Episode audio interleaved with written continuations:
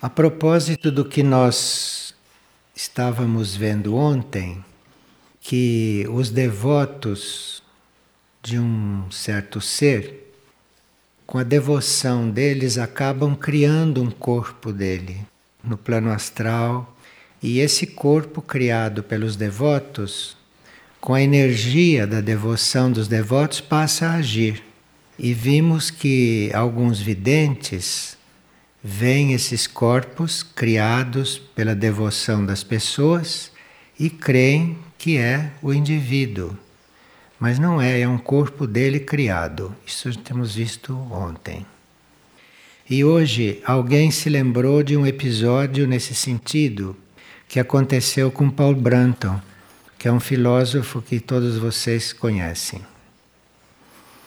E uma vez os conhecidos de Paul Branton, os discípulos dele, vinham agradecer para ele pelo encontro que tinham tido no plano astral, vinham dizer o que ele disse para eles. E aí Paul Branton desconhecia aquilo, não? Então invocou para ver o que tinha acontecido. E aí Paul Branton, quando invocou, viu a figura que as pessoas estavam vendo. Todos os leitores de Paul Branton, que admiravam Paul Branton, criaram uma imagem dele. E quando ele pediu para ver o que era, ele viu um senhor assim muito educado, um senhor muito perfilado e cheio de flores em volta dele. Aí ele mandou um impulso e desintegrou tudo aquilo. E aí nunca mais ninguém foi dizer que tinha encontrado com ele. Pessoa diz: às vezes, quando vou caminhando para os mantras, para a vigília, parece que alguém vem caminhando ao meu lado. É uma presença muito notória. Então, se isto for verdadeiro, se não for uma imaginação sua, pode ser um corpo seu mais evoluído que acompanha você em situações evolutivas. Então ele se faz notar, como se estivesse ao seu lado. Pode ser um dos seus corpos, ou pode ser algum companheiro de caminho, pode ser alguém que acompanhe você, que evolua com você e que às vezes se faz visível. E se as forças involutivas podem se disfarçar também na forma de naves. As naves involutivas e os extraterrestres involutivos, desde 1988 que não podem mais se aproximar da Terra.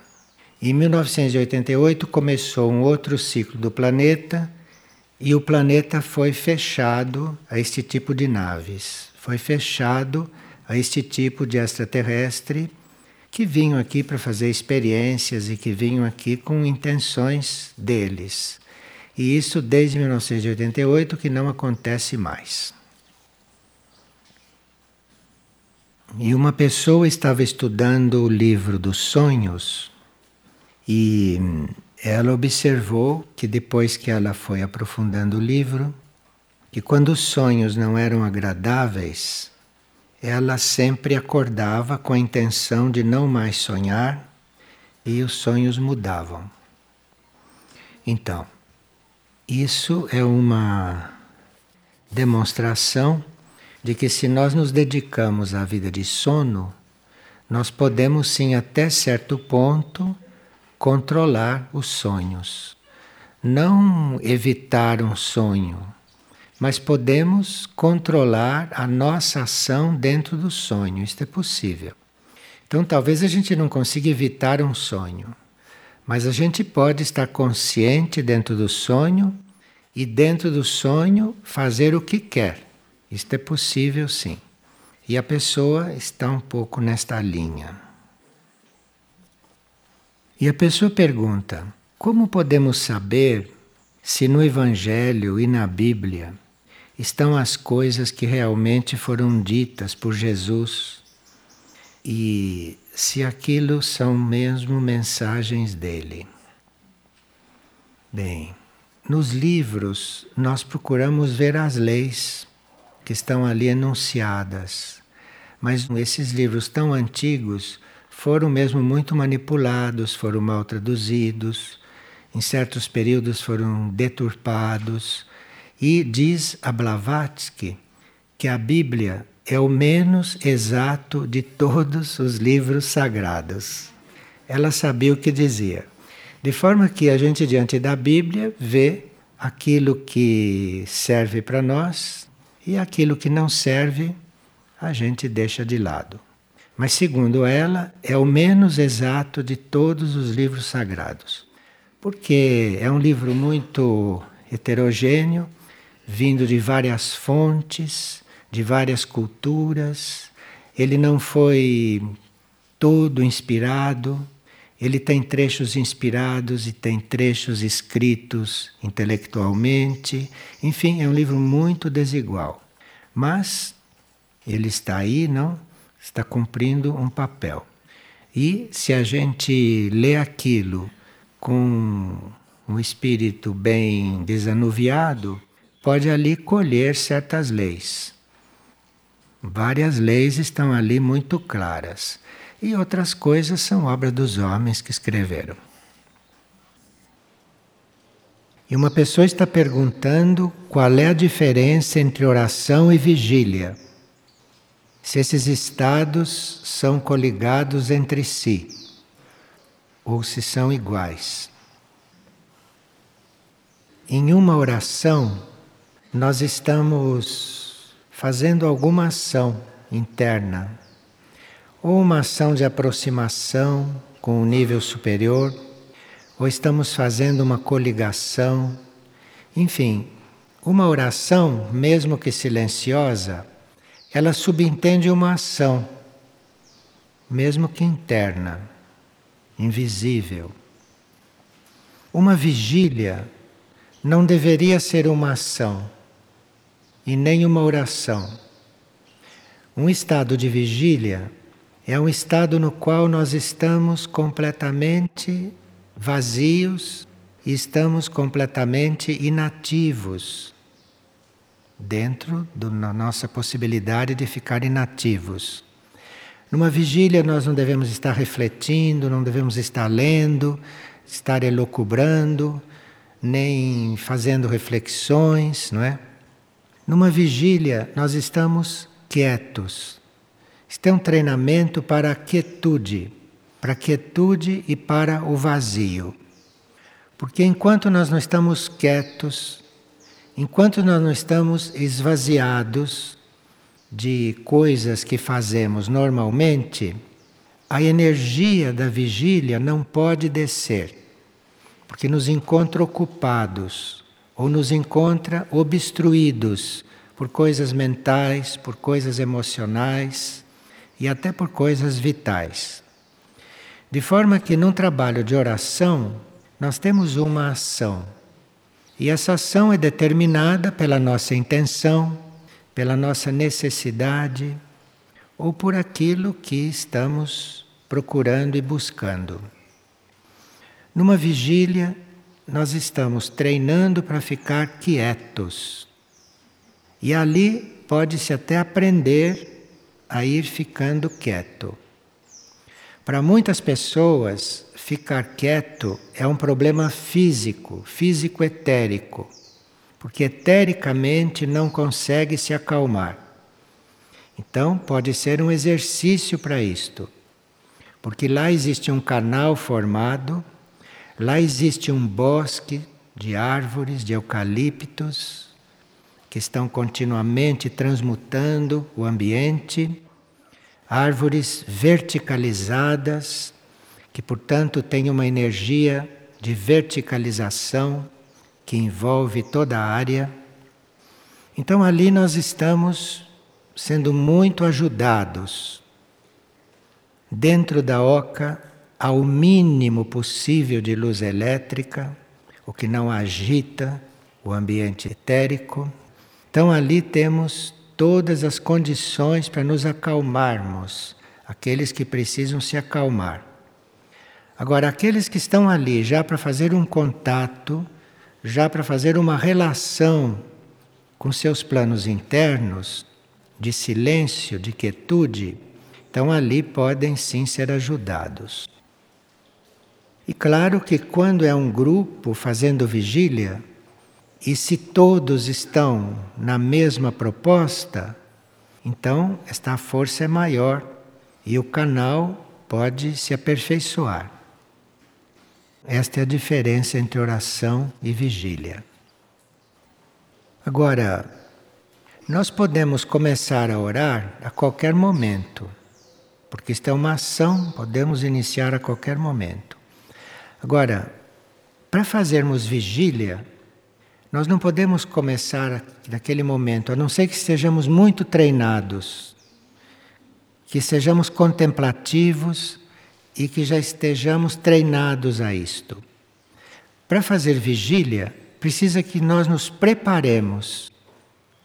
Então, pelo menos que no dia da vigília, desde a hora que a gente desperta, que a gente se lembre que vai fazer a vigília, que a gente se prepare, que a gente antes de se levantar, antes de começar as atividades do dia, que a gente se lembre que vai fazer a vigília, então que ofereça aquele horário da vigília ao seu ser interior, ao seu eu interno, enfim, que comece aquele dia preparado para uma certa altura, uma certa hora, ir à oca fazer a vigília. Isto tudo é uma questão de consciência.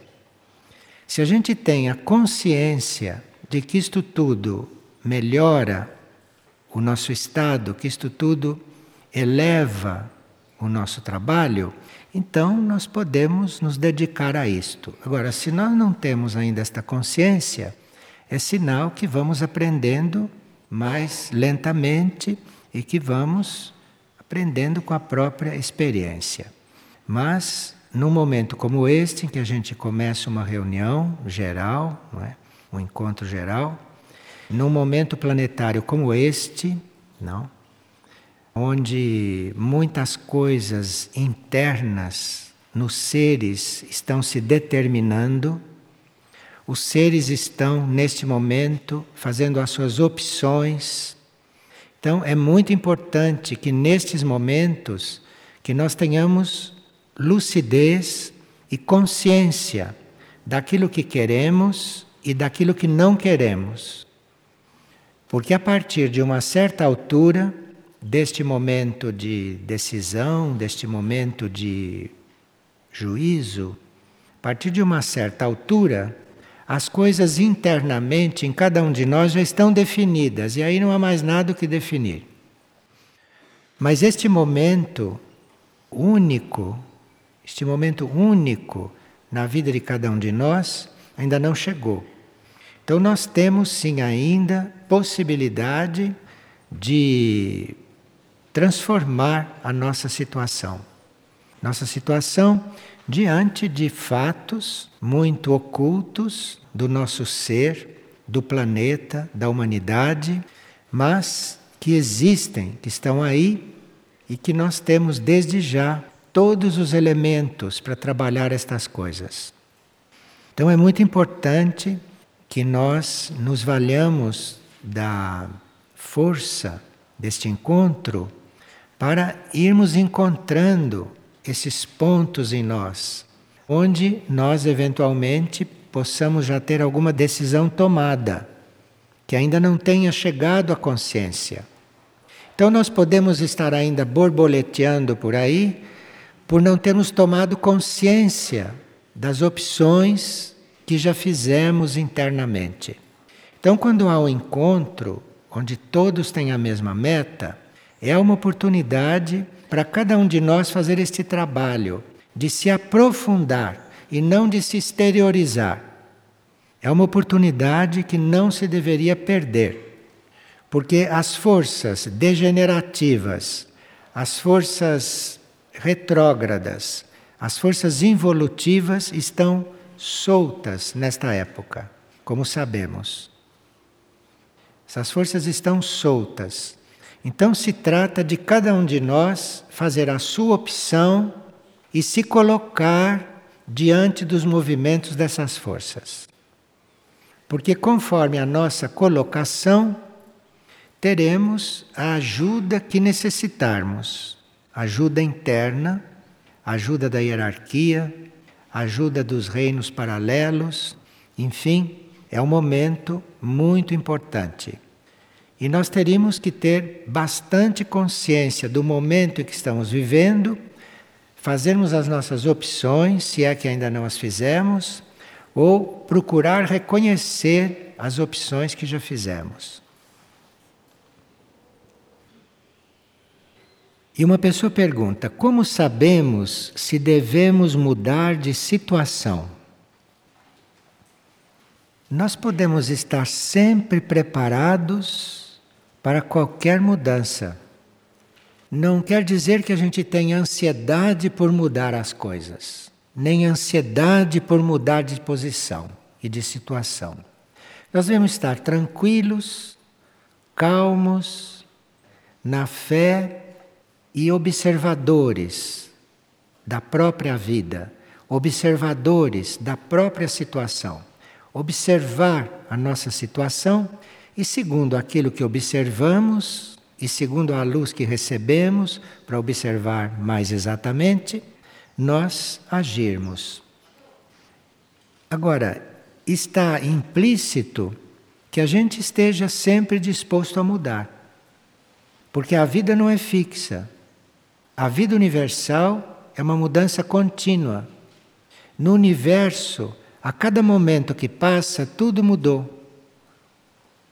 Então, nós temos que estar abertos para as mudanças. Isto não quer dizer ansiedade para mudar, mas estarmos abertos para qualquer mudança que venha do alto, que venha da parte interna do ser. Essas mudanças que vêm do nosso interno ou as mudanças que vêm do alto para nós e que nós reconhecemos, essas mudanças são sempre para a nossa evolução. Embora às vezes não pareçam, elas são para a nossa evolução. Então, se é uma mudança que veio do alto, uma mudança que veio de dentro, uma mudança inevitável, uma mudança compulsória, que a gente observa que ela veio e que é para ser, então nós teríamos que aderir a ela. Aderir e saber usá-la. Saber usá-la como uma oportunidade. E esta mesma pessoa está perguntando o que significa ver uma luz caminhando no céu. Se isto pode ser um sinal. Sim, em princípio, isto é um sinal que nos lembra que a vida é universal e que a vida, eventualmente de seres como nós, não é limitada a esta terra. Então, se a gente presencia a presença de vida no céu, isto é muito importante para nós nos lembrarmos disso. Para nós nos lembrarmos que podemos não ser prisioneiros de um planeta. Podemos não ser prisioneiros de uma forma de vida. Podemos não ser prisioneiros de um nível evolutivo, mas que há outros. Porque se há presenças do céu que nós não sabemos o que é, é sinal que existe vida mais evoluída do que a nossa. Porque se isto que aparece no céu chegou até aqui, é porque é mais evoluído do que nós. É porque tem condições de sair de lá de onde está e chegar até aqui. A recíproca não temos, não podemos chegar lá. Isto é um sinal que nos lembra que a vida é universal, que a vida em todo o universo. E isto nos ajuda, então, a nós nos libertarmos, não, desta pequena, deste pequeno círculo da vida humana, deste pequeno círculo da realidade humana aqui sobre a Terra.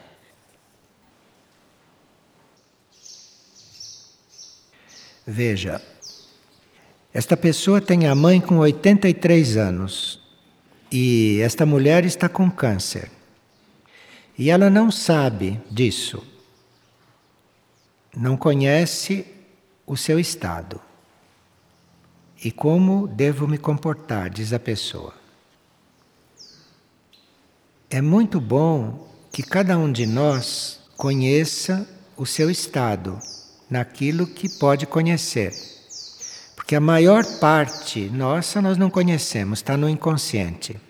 Mas há uma pequena parte nossa, no nível consciente, e tudo que está no nível consciente, nós teríamos sim o direito e a necessidade de conhecer, para sabermos como nos tratar, para saber como desenvolver as coisas nesse nível consciente. Agora, nem sempre nós estamos preparados para saber tudo o que se passa, mesmo no nosso nível consciente. E se nós não estamos preparados, nós damos logo sinal porque nós começamos a nos iludir. Então nós começamos a nos iludir, começamos a não querer saber a verdade, começamos a não querer olhar no espelho, simbolicamente. Então, há pessoas que querem mesmo se manter iludidas. E nós temos que respeitar se a pessoa quer se manter iludida. A medicina conhece muito bem esta regra, porque a medicina não vai revelar uma coisa desta para uma pessoa que não tem estrutura para conhecer, para saber. Agora, mesmo que a pessoa não tenha estrutura e que a pessoa naquele momento não possa saber que ela tem um câncer, isto não quer dizer que daqui a alguns momentos ela não possa saber. Então nós não devemos catalogar a pessoa como uma iludida eterna. Nós podemos reconhecer que naquele momento ela não tem a força suficiente para ficar sabendo disso, mas poderá vir a ter. Então você pode estar atento, não? E ir eventualmente ajudando aquela pessoa a despertar, ajudando aquela pessoa para uma certa altura saber o que se passa com ela. Porque todos aqueles que estão encarnados têm o direito e a tarefa de se preparar para desencarnar. De forma que não precisa ter câncer para a gente se preparar para desencarnar. Nós temos que estar preparados mesmo estando em perfeita saúde. E também não precisa ter 83 anos. Nós podemos ter três anos, quatro anos e já estarmos sendo preparados para a continuidade da vida. Porque a nossa educação, aqui na superfície da Terra, é uma educação muito retrógrada. Tem uma educação que diz que tem morte, não é? É uma educação muito atrasada com relação há certos níveis da nossa consciência que já podem estar despertos. Então, se nós ainda não sabemos que não há morte e que a vida continua fora do corpo, num outro estado, que é apenas uma mudança de estado, se alguém não sabe disto, deve ficar sabendo, deve ser preparado para isto. E nós colaboramos com os outros preparando para isto, ajudando que eles compreendam isto. Vocês veem que as pessoas que estão no caminho espiritual e as pessoas que estão trilhando este caminho, que estão buscando este caminho, precisam de colaboração e precisam de ficar esclarecidas em coisas bem básicas. O que é muito óbvio para nós pode não ser óbvio para aquele que está caminhando conosco. Então, quem já está esclarecido sobre certas coisas, deve estar disponível para esclarecer o outro, se o outro quiser ser esclarecido. Agora, se o outro não quiser ser esclarecido, você não vai desperdiçar energia. Você vai fazendo o seu trabalho interno, que vai chegar a hora de alguém ajudá-lo. E se nós podemos explicar como é possível que as almas se desintegrem por causa da radiação nuclear, que ele ouviu isto numa partilha recente. Esta atividade termonuclear é altamente desintegradora.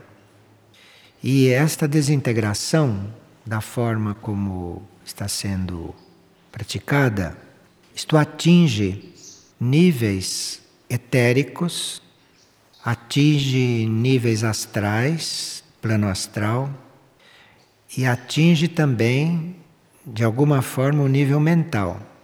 É uma desintegração que pode ser feita até dentro dos átomos do corpo mental, segundo a arma. E segundo também a posição que o mental ocupa nos planos de consciência. Então, se nós temos um mental já muito polarizado em coisas superiores, em coisas imateriais, em coisas transcendentes, é óbvio que uma explosão nuclear não vai afetar aquela mente, porque aquela mente está polarizada já num nível, num plano em que essas armas materiais não vão atingir. As almas são um núcleo de consciência que está muito próximo da mente. Muitas almas ainda estão no plano mental. Nem todas as almas estão já no plano intuicional ou no plano espiritual. Muitas almas estão ainda nos planos mais elevados do mental, mas sempre mental. De forma que as almas que ainda estão polarizadas no plano mental correm sim o risco de serem atingidas por essas atividades nucleares. Então a nós não cabe estar cuidando da atividade nuclear e nem nos cabe estar cuidando de política externa e nem de estar cuidando disto no plano físico, no plano astral ou no plano mental.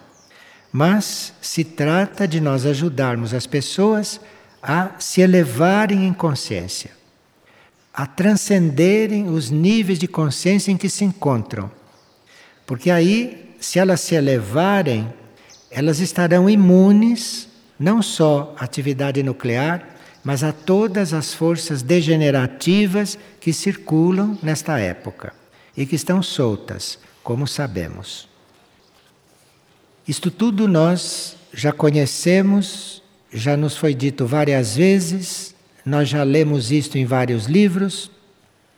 E no livro A Quinta Raça, que vai muito além dessas coisas que foram ditas aqui, no livro A Quinta Raça, nos alerta para que na hora da crise, isto é, na hora das coisas se definirem dentro de cada um, que nós não devemos insistir para os caídos se levantarem e nem devemos arrastar ninguém conosco.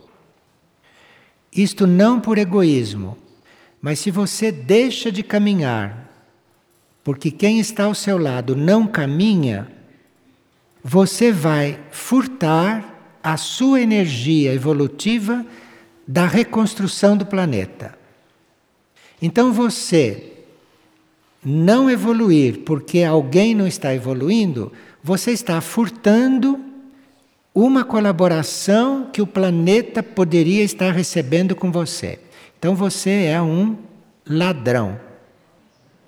Outro dia nós estávamos refletindo sobre isso e vimos que ladrões não são só aqueles que tiram as coisas da pessoa.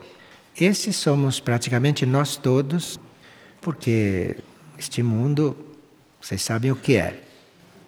Então, nesse campo dos ladrões materiais, todos somos. Enquanto estivermos nessa condição humana, estamos roubando. É só refletir um pouco e sabemos disso. Estamos roubando porque não estamos retribuindo, não estamos dando mais do que aquilo que estamos tirando do planeta, da vida, não, não estamos dando mais do que tiramos. Então estamos literalmente roubando. Agora, nos planos internos, no plano da alma, no plano do espírito, a situação pode ser outra.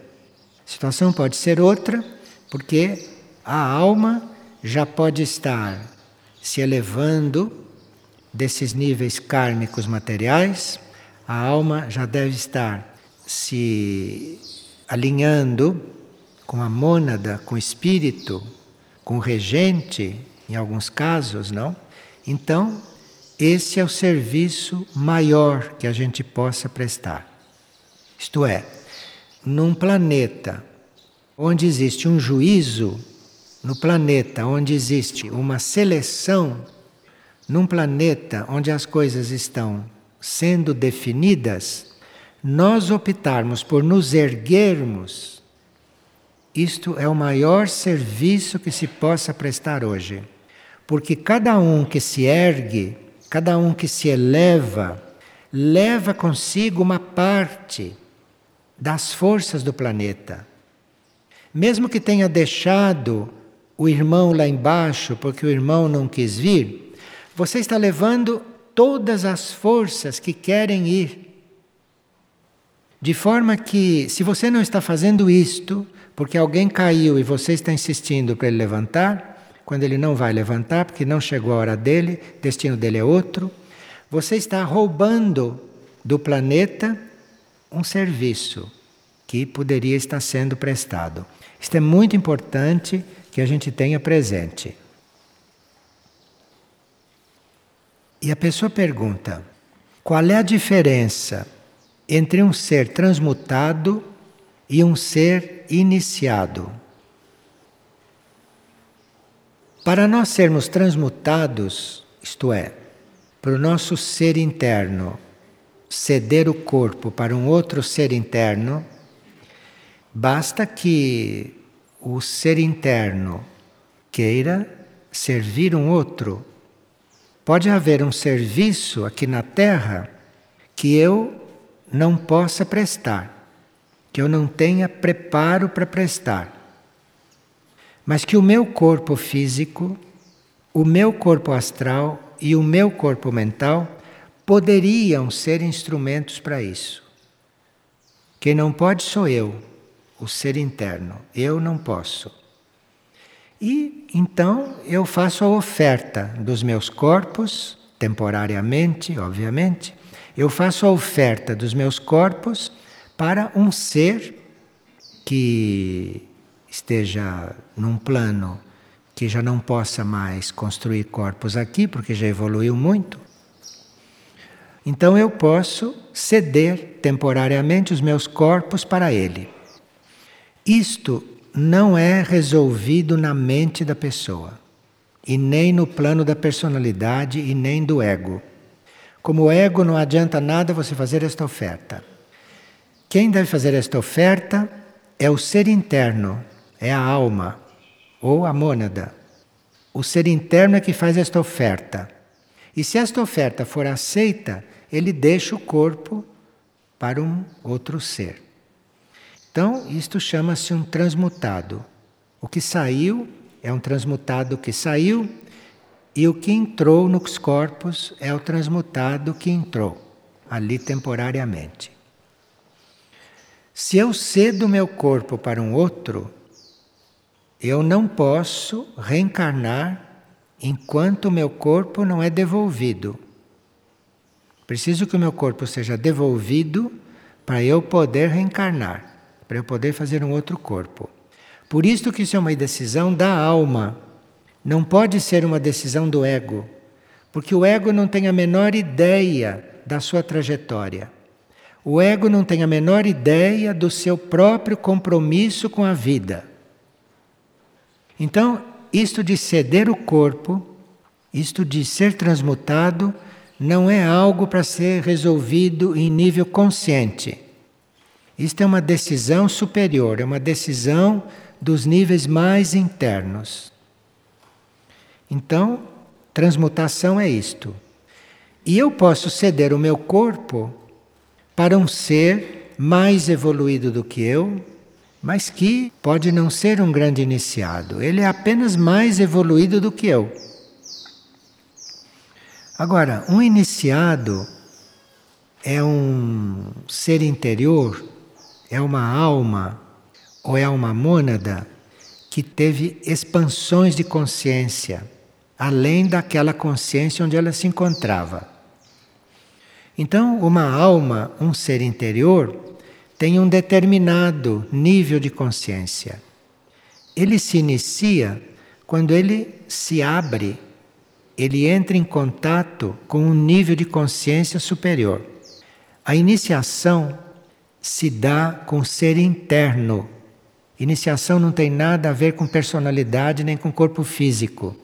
Iniciação é do ser interno. É o ser interno que muda de estado, que expande a sua consciência. E para aqueles que querem saber a ordem desse processo e como esse processo se dava e como esse processo está se dando ou como esse processo se dará, pode ver na página 203 do glossário, da 203 em diante. E aqui uma pessoa está fazendo uma pergunta seguinte: se é possível que um ser de Sírios possa incorporar em seres de evolução inferior ou de média evolução. Não, isto é impossível. Um ser de Sírios, um ser interior de Sírios, ou um habitante de Sírios, da estrela Sírios, está num nível vibratório que um material terrestre normal não suporta. Então, se um ser de Sírios entrasse dentro de um corpo de uma pessoa pouco evoluída, aquela pessoa se desintegraria, não suportaria aquela vibração. Agora, parece que aqui pessoas de média evolução dizem que recebem seres de Sírios. Ou elas estão mentindo, ou estão loucas, ou estão completamente enganadas.